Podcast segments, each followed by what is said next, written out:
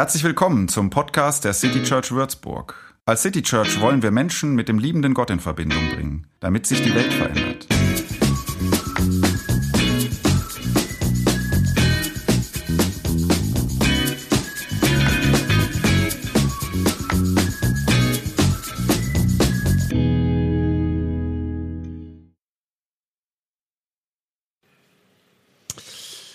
Ja, nochmal herzlich willkommen. Ähm, danke für die warmen Worte, für das Willkommen. Bin gerne zu euch gekommen.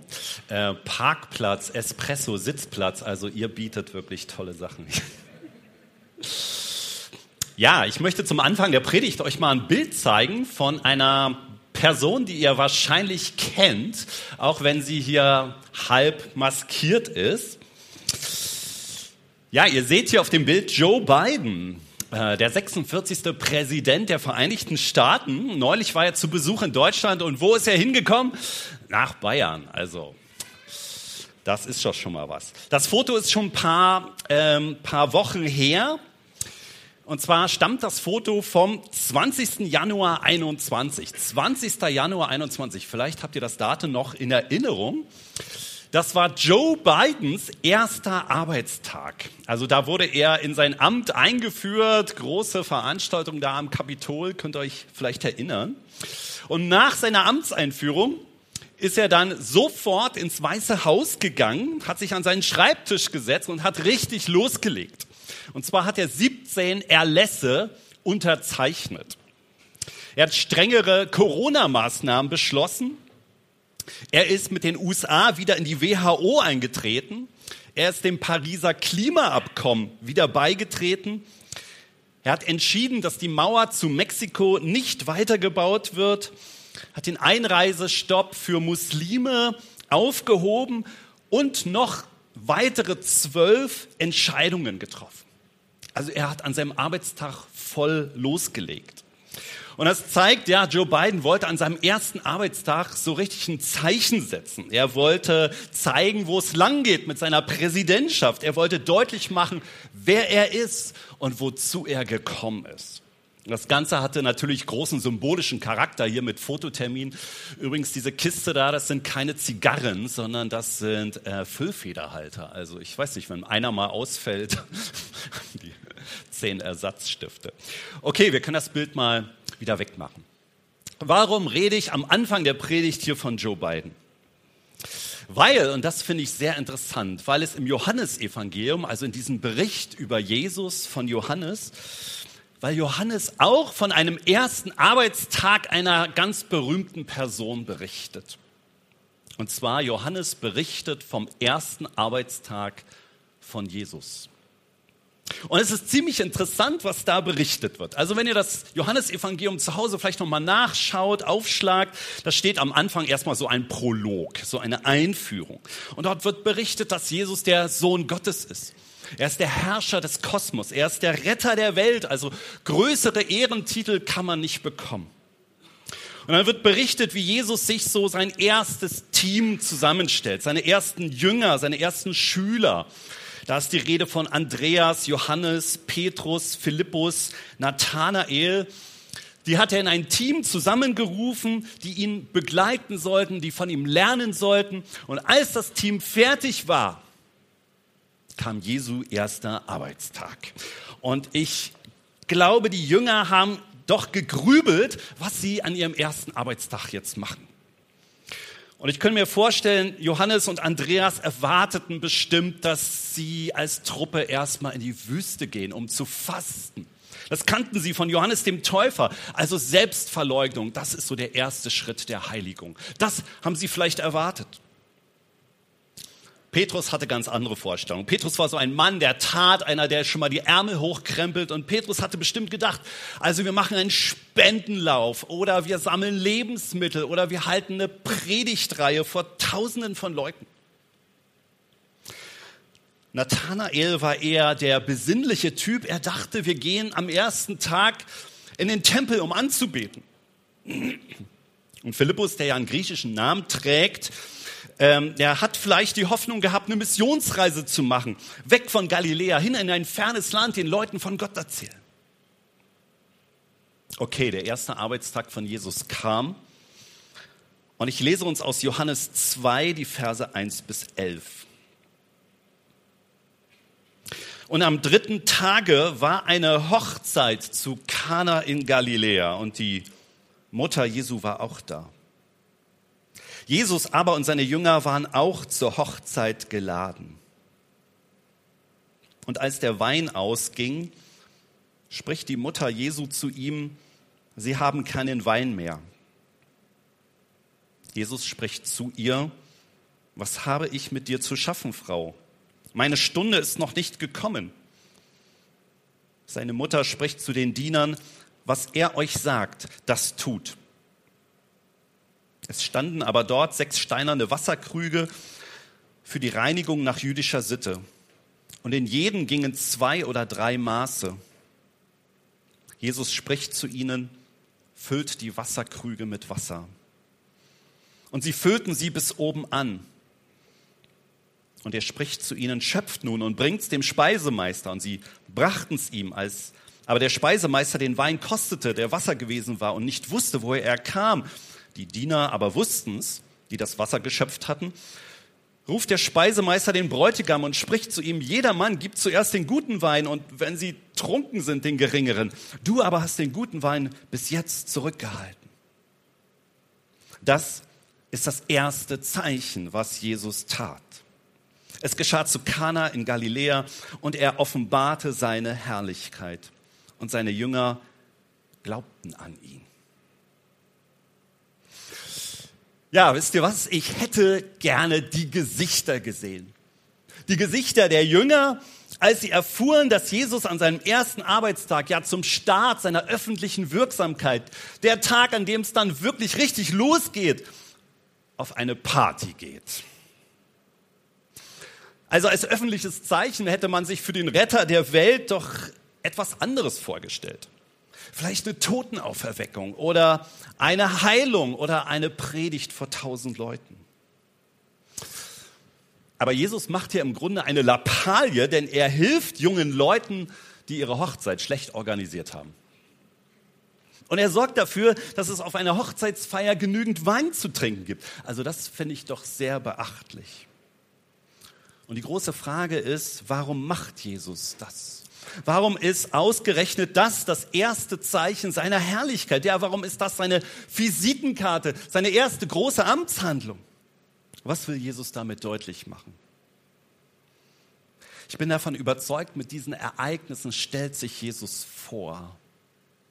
Er stellt sich den Leuten damals vor und ich denke, er möchte sich heute Morgen auch euch, auch uns vorstellen. Denn wir erfahren in dem Text, wer Jesus ist, wozu er gekommen ist und welche Beziehung letztlich die wichtigste ist. Und das möchte ich mir mit euch heute Morgen einmal anschauen. Also, wir erfahren in diesem Text, wer Jesus ist.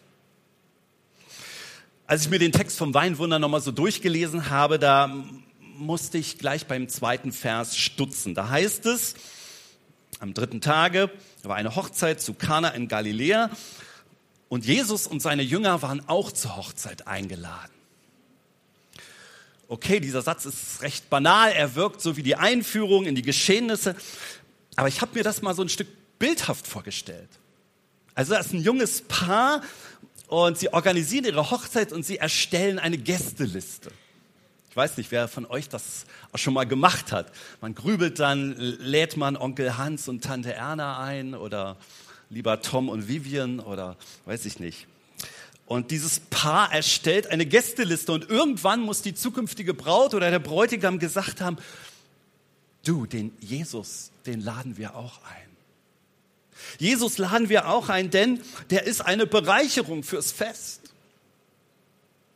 Ich bin fest davon überzeugt, dass Jesus nicht eingeladen wurde, weil er eine berühmte Persönlichkeit war. Das war er damals noch nicht. Zu diesem Zeitpunkt hatte er noch keine Wunder getan. Er war ziemlich unbekannt. Und ich vermute einfach, Jesus wurde zur Hochzeit eingeladen, weil die Leute ihn mochten. Die Leute waren gern mit Jesus zusammen. Jesus muss zugänglich gewesen sein und nahbar und menschlich.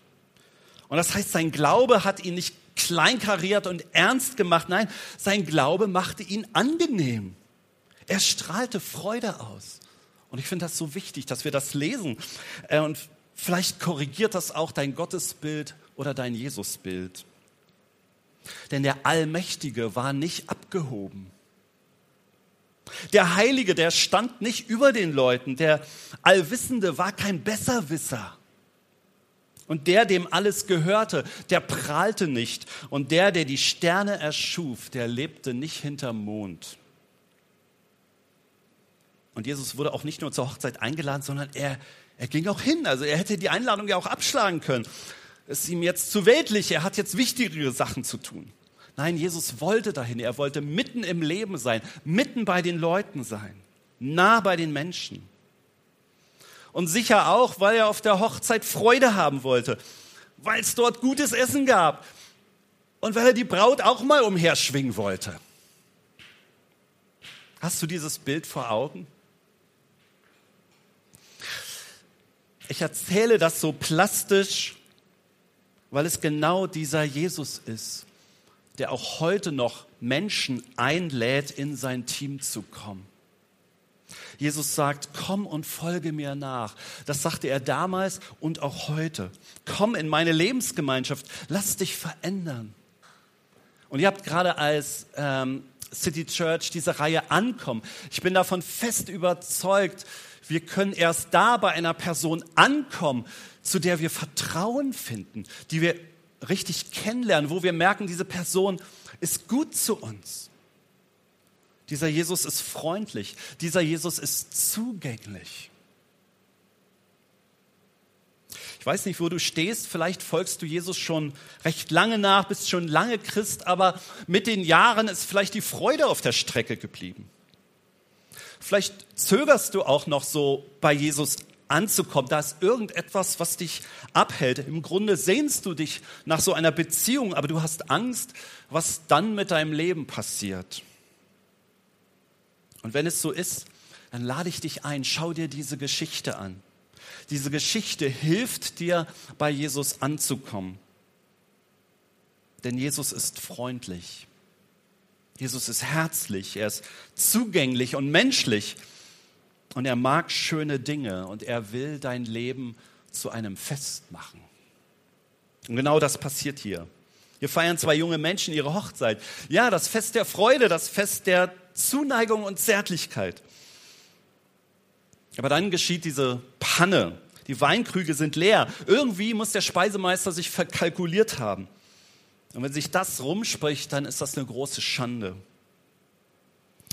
Aber Jesus lässt die Festgesellschaft hier nicht hängen, sondern er schenkt ihnen 600 Liter Wein. Wein der besten Qualität. Fast so wie der Frankenwein. Und ich denke, damit verherrlicht Jesus ja nicht den Alkohol oder das Betrunkensein. Nein, Jesus drückt damit aus, ich bin der ultimative Speisemeister und ich mache dein Leben zu einem Fest. Wenn du mich einlädst, mache ich dein Leben zu einem Fest. Und das ist für viele unvorstellbar. Viele empfinden den Glauben als eine Partybremse, als etwas Überbraves, ein Leben mit angezogener Handbremse. Aber wenn man in die Bibel schaut, dann ist das Symbol des Glaubens das ausgelassene Fest. Ich lade dir ein, diese Spur in der Bibel mal zu entdecken. Das ausgelassene Fest ist das Symbol des Glaubens. Das kommt immer wieder vor. Darauf zielt auch alles in dieser bekannten Geschichte in Lukas 15 von den beiden Söhnen hin. Dieses Fest, darauf geht alles hin. Warum ist das so? Weil da, wo Menschen zu Gott finden, wo Menschen in seiner Gemeinschaft leben, da ist Freude angesagt, da werden Tränen abgewischt, da werden Lasten abgelegt, da finden Menschen den Sinn ihres Lebens. Und deshalb wurde Jesus von seinen Gegnern auch als Fresser und Weinsäufer bezeichnet, weil sie es nicht ertragen konnten, dass Jesus den Versagern, dass Jesus den Prostituierten die Tischgemeinschaft des Reiches Gottes angeboten hat dass er ihnen das Reich Gottes zuprostete und sich freute. dass er sagte, du bist geliebt und du kannst einen Neuanfang machen. Komm, wir stoßen darauf an. Was für ein Jesus. Wir erfahren in dieser Geschichte, wer Jesus ist. Wir erfahren aber auch, wozu Jesus gekommen ist. Auch das hilft, um bei Jesus anzukommen. Und jetzt schauen wir uns mal die Verse an, die doch ziemlich verstören und Fragen aufwerfen. Also die Hochzeit ist im vollen Gange und irgendwann geht der Wein zur Neige. Und diese Information macht sich so langsam, macht so langsam die Runde, spricht sich rum. Und Maria, die Mutter von Jesus, die bekommt das mit. Wahrscheinlich hatte sie so ein Ohr an der Küche.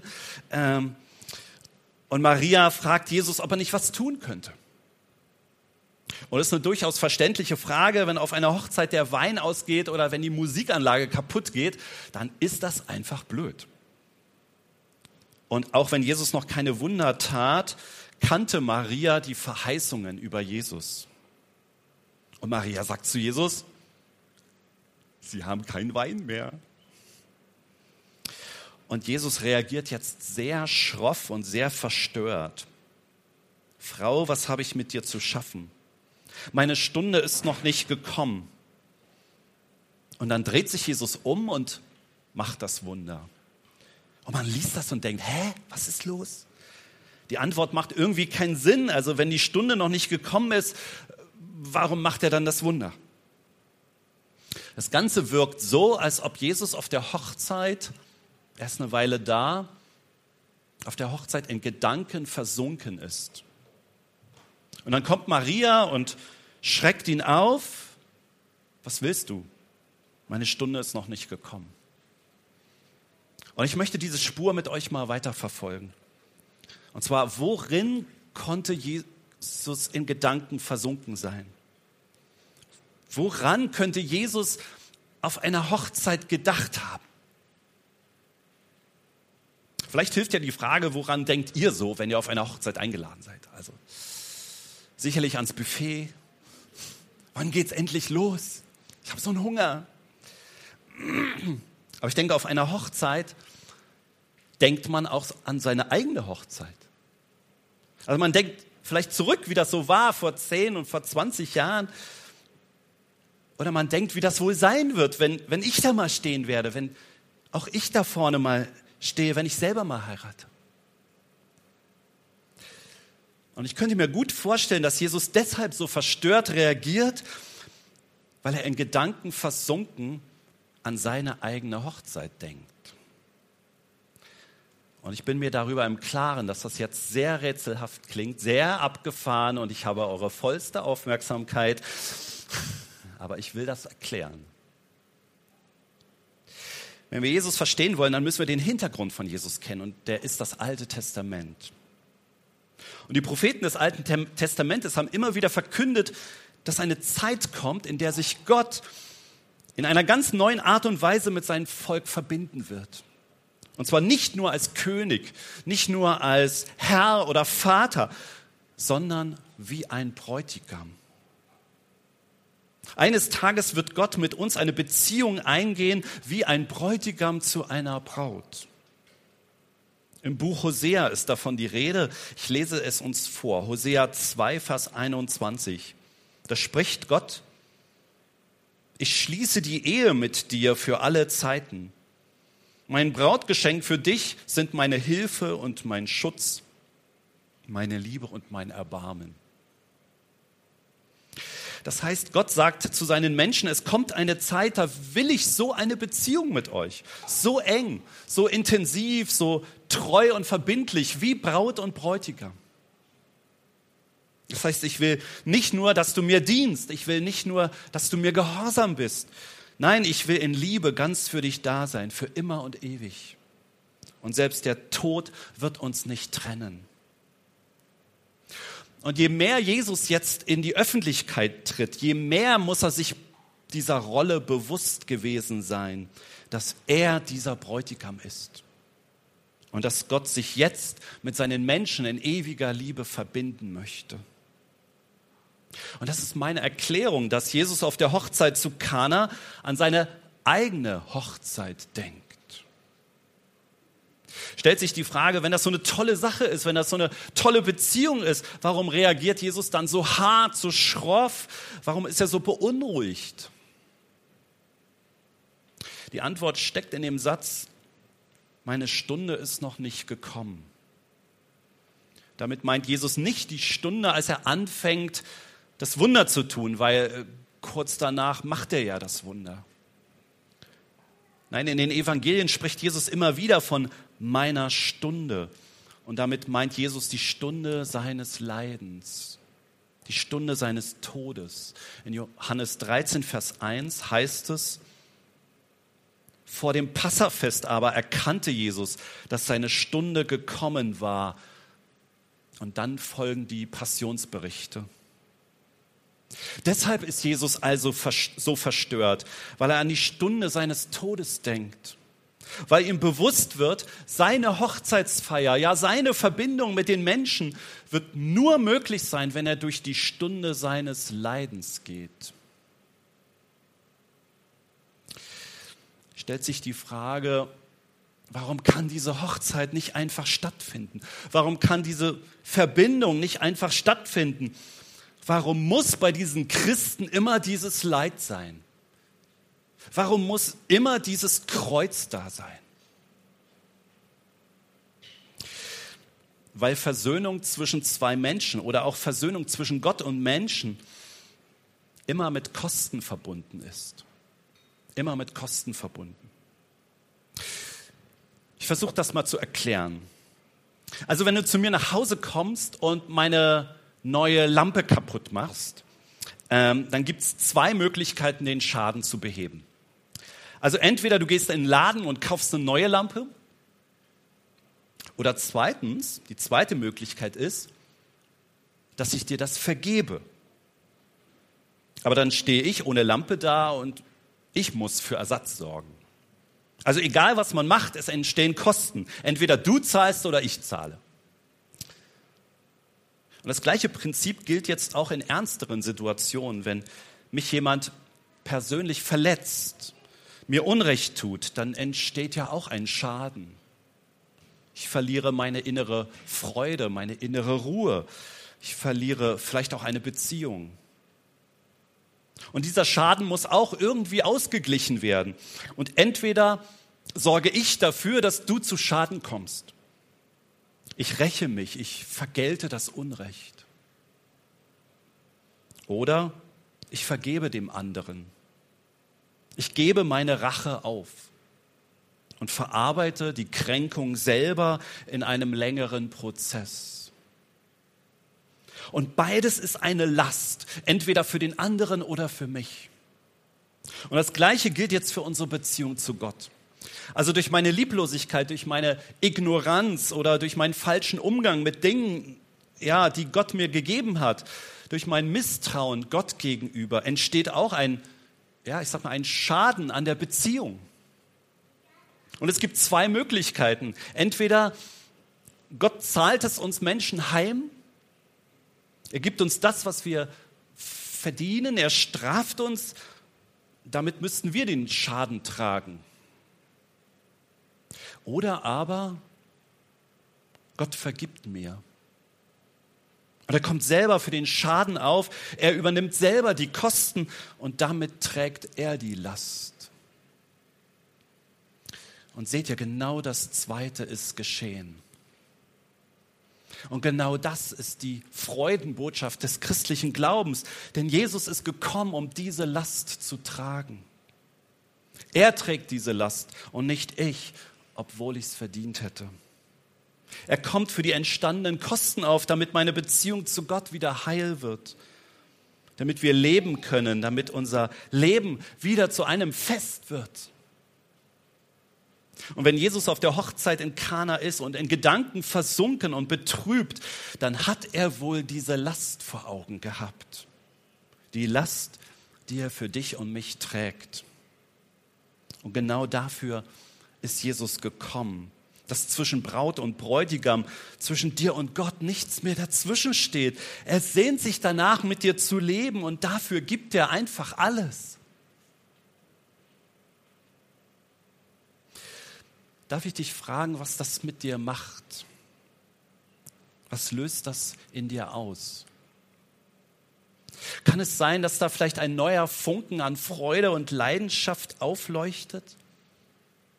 Wenn dem so ist, dann drück das nicht weg, sondern geh dem nach. Genau mit dieser Freude möchte Gott dein Leben erneuern und verändern und dich beschenken. Bleibt noch ein letzter Punkt. Ein Punkt, der uns hilft, bei Jesus anzukommen. Der Text zeigt nämlich, welche Beziehung die wichtigste ist. Wir haben einen Text gelesen heute über eine Hochzeit. Und sind wir ehrlich, wenn wir über eine Hochzeit reden, dann ploppen Gefühle auf, ploppen Emotionen auf. Und das können sehr positive Gefühle sein, weil man selber in einer Beziehung lebt, die man als sehr beglückend ähm, erlebt. Es tut gut, ein Gegenüber zu haben, mit diesem Gegenüber durchs Leben zu gehen.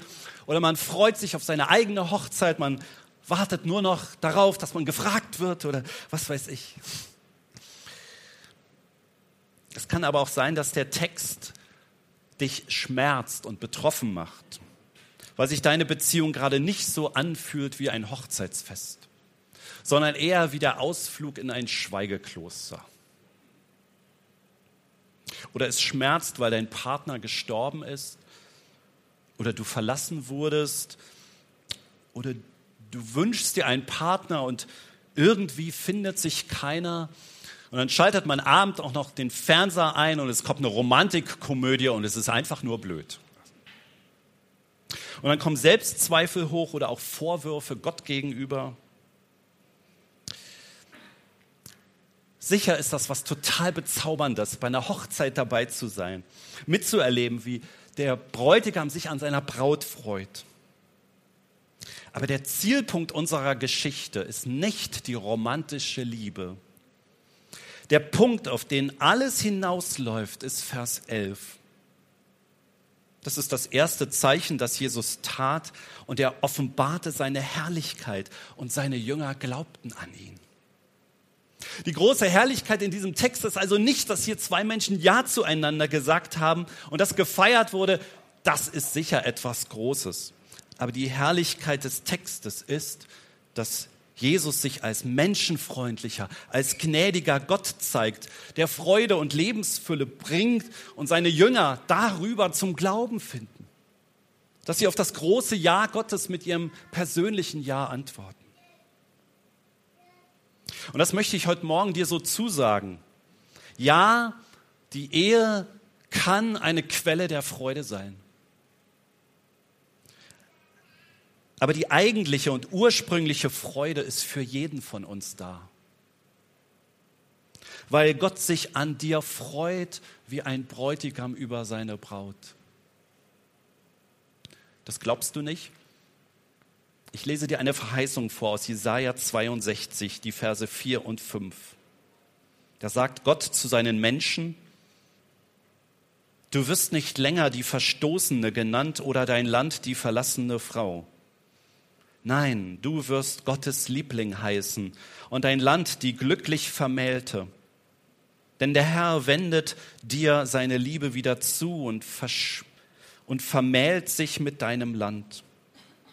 Wie ein junger Mann sich mit seinem Mädchen verbindet, so wird sich dein Schöpfer für immer mit dir verbinden. Wie ein Bräutigam sich an seiner Braut freut, so wird dein Gott Freude an dir haben. Und dieses Bild der Zuneigung Gottes zieht sich durch die ganze Bibel. So wie ein Bräutigam zu seiner Braut ist. Oder auch andersrum. So ist Gott zu dir und noch viel vollkommener. Und er lädt dich ein, bei ihm anzukommen. Auch wenn du enttäuscht bist. Er schaut dich an mit Augen voller Liebe. Nimmt dich an, was auch passiert ist geht einen ewigen Bund mit dir ein, trägt dich, vergibt dir und begleitet dich. Und das nicht nur, bis dass der Tod euch scheidet, sondern bis in alle Ewigkeit. Und ich glaube, Jesus hätte gesagt, komm, wir stoßen darauf an. Amen.